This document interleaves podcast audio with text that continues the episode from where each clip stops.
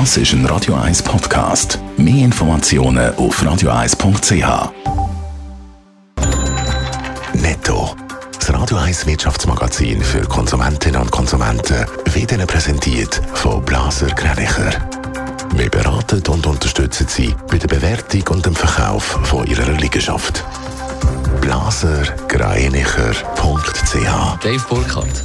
Die Firmenkonkurse in der Schweiz sind im laufenden Jahr stark angestiegen. Laut dem Wirtschaftsinformationsdienst Dun Bradstreet sind bis Ende November genau 4.349 Unternehmen in der Schweiz pleite gegangen. Das sind ein Fünftel mehr als im Vorjahreszeitraum. Besonders konkursgefördert sind Unternehmen in der Holz- und Möbelindustrie und Handwerks- oder Gastrobetrieb.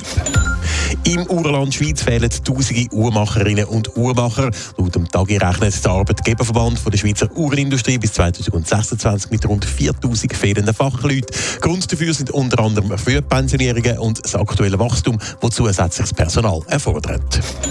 Am letzten Gipfel vom Jahr haben Staats- und Regierungschefs von der EU weitere Hilfe für die Ukraine in der Höhe von 18 Milliarden Euro gesprochen. Dazu gibt es weitere Sanktionen gegen Russland. Betroffen sind unter anderem russische Banken. Außerdem gibt es weitere Handelsbeschränkungen.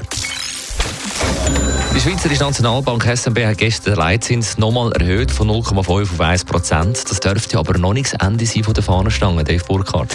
Im Rahmen, Im Rahmen von ihrem Jahresendgespräch gestern hat die SNB weitere Zinserhöhungen nicht ausschliessen Mindestens, dass die Preisstabilität langfristig kann gewährleistet werden Außerdem sind auch weitere Aktivitäten am Devisenwert nicht ausgeschlossen seitens SNB. Die aktuelle Zinserhöhung von der SNB von 0,5 auf 1 Prozent soll mithelfen, einem erhöhten Inflationsdruck und einer weiteren Verbreiterung von der Teuerung können entgegenzuwirken. Damit hat die SNB jetzt den Leitzins in diesem Jahr dreimal erhöht. Zuerst im Juni auf minus 0,25, dann im September auf ein halbes Prozent und jetzt eben auf 1 Prozent. Vor der Erhöhung im letzten Juni hat es 15 Jahre lang gar keine gegeben. Und zum Jahresende hat die SNB auch noch einen Ausblick in Sachen Inflation gewagt. Wie sieht der Ausblick aus?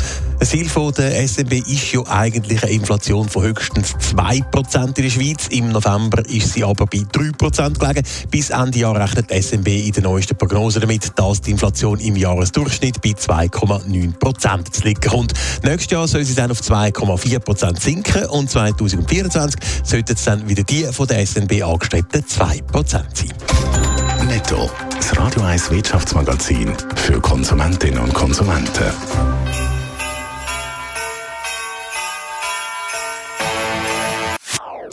Das ist ein Radio 1 Podcast. Mehr Informationen auf radio1.ch.